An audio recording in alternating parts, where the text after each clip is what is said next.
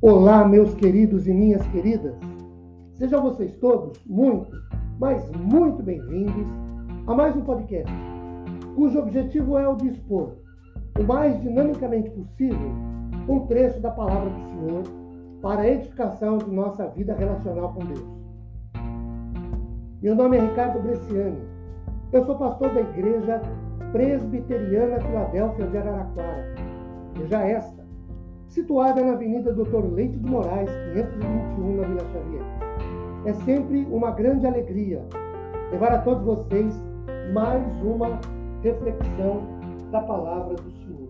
Hoje, tendo por base o texto de Lucas, capítulo 5, do versículo 17 ao versículo 26. Esse recorte de Lucas ele trata da cura de um paralítico em Cafarnaum. Queridos, Cafarnaum, de acordo com Marcos capítulo 2, versículo 1, era uma cidade localizada no litoral do Mar da Galileia. Era um porto militar romano, centro de recolhimento de impostos, onde inclusive se localizava uma famosa coletoria.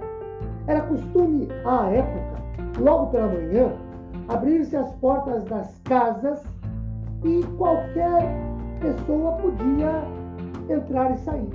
As casas palestinas eram de telhados baixos e formados por vigas que iam de uma parede a outra, a pouca distância umas das outras. Os caibros possuíam uma distância pequena de um para o outro. Transversalmente aos caibros eram colocados ramos como cobertura, com um reboco de barro para proteger do tempo. Era assim esta casa, de acordo com o versículo de número 19. Vieram então um homem trazendo um leito, um, os homens trazendo um paralítico. Procuravam introduzi-lo e pôr diante de Jesus. Este encontro de Jesus com um paralítico trazido por quatro homens, Marcos 2, verso 3 também fala isso, pode ser visto como um encontro restaurador. Primeiro, da saúde, afinal, o homem é curado. Segundo, da vida com Deus.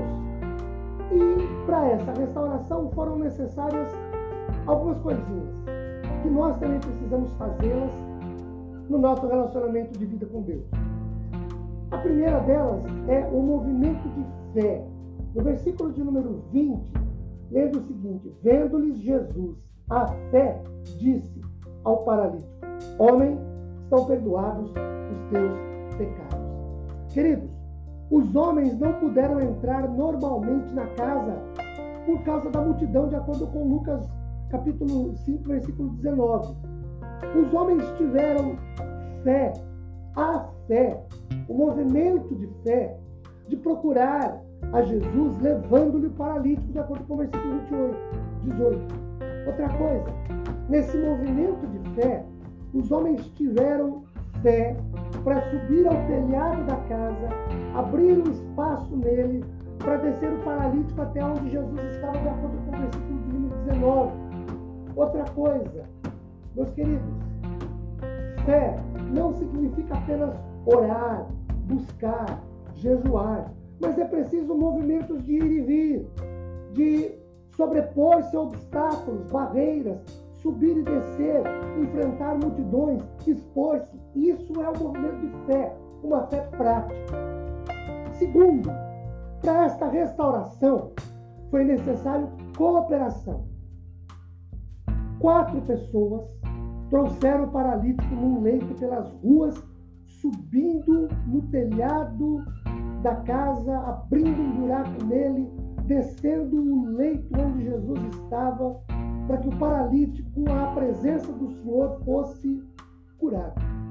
Isso é muito comum na Bíblia. Por exemplo, em João capítulo 5, versículo de 1 a 15, levaram um paralítico por 39 anos ao poço de Betesda.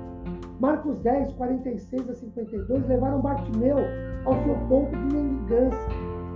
É, Marcos capítulo 9, do versículo 14 ao 27, o pai levava o seu filho possesso para ser liberto.